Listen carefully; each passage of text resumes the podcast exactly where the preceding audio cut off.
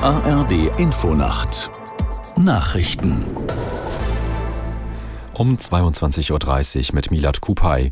Die Lokführergewerkschaft GDL hat mit einem 20-stündigen Warnstreik den Bahnverkehr in Deutschland weitgehend lahmgelegt. Der Ausstand ging offiziell um 18 Uhr zu Ende, allerdings ist weiter mit starken Behinderungen zu rechnen.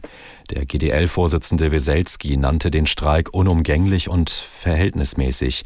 Er kritisierte zugleich Bahnpersonalvorstand Seiler.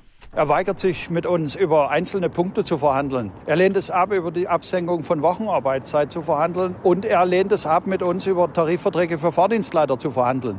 Und deswegen nützt es uns nichts, so zu tun, als würde er verhandeln wollen. Er lehnt diese Forderungen ab. Und deswegen haben wir den Druck erhöht und haben den ersten Warnstreik. Man kann nicht am Donnerstag vorige Woche im Verhandlungsrahmen weitere Termine vereinbaren. Und Herr Seiler macht die Mimose und meint, er müsste nie verhandeln, bloß weil die Eisenbahnerinnen und Eisenbahner streiken streiken. Der GDL-Vorsitzende Weselski. In mehreren Bundesländern sind Gebäude des Islamischen Zentrums Hamburg und möglicher Teilorganisationen durchsucht worden. Mehr als 800 Polizisten waren daran beteiligt. Sie stellten laut Bundesinnenministerium unter anderem größere Bargeldmengen, Mobiltelefone, Tablets, Laptops, Schriftstücke und Flugblätter sicher. Das Islamische Zentrum hat seinen Sitz in der Blauen Moschee in Hamburg. Es steht im Verdacht, ein verlängerter Arm des iranischen Regimes zu sein. Die Mehrwertsteuer auf Speisen in der Gastronomie soll zu Jahresbeginn wieder auf 19 Prozent angehoben werden. Darauf verständigten sich die Koalitionsfraktionen laut ARD Hauptstadtstudio im Zuge der abschließenden Haushaltsberatung.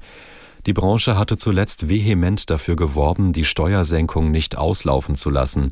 Um die Gastronomie während der Corona-Krise zu entlasten, war der Steuersatz für Speisen in Restaurants und Cafés vorübergehend von 19 auf 7 Prozent gesenkt worden. Israels Armee hat nach Angaben des Verteidigungsministeriums die Kontrolle über den westlichen Teil der Stadt Gaza übernommen. Damit habe die nächste Phase des Krieges begonnen. Aus der Nachrichtenredaktion Franziska Amler. Wie diese Phase konkret aussehen soll, ließ Verteidigungsminister Galant offen. Die Streitkräfte gingen präzise und entschlossen vor. Zuvor hatte die Armee berichtet, sie kontrolliere jetzt den Hafen in Gazastadt.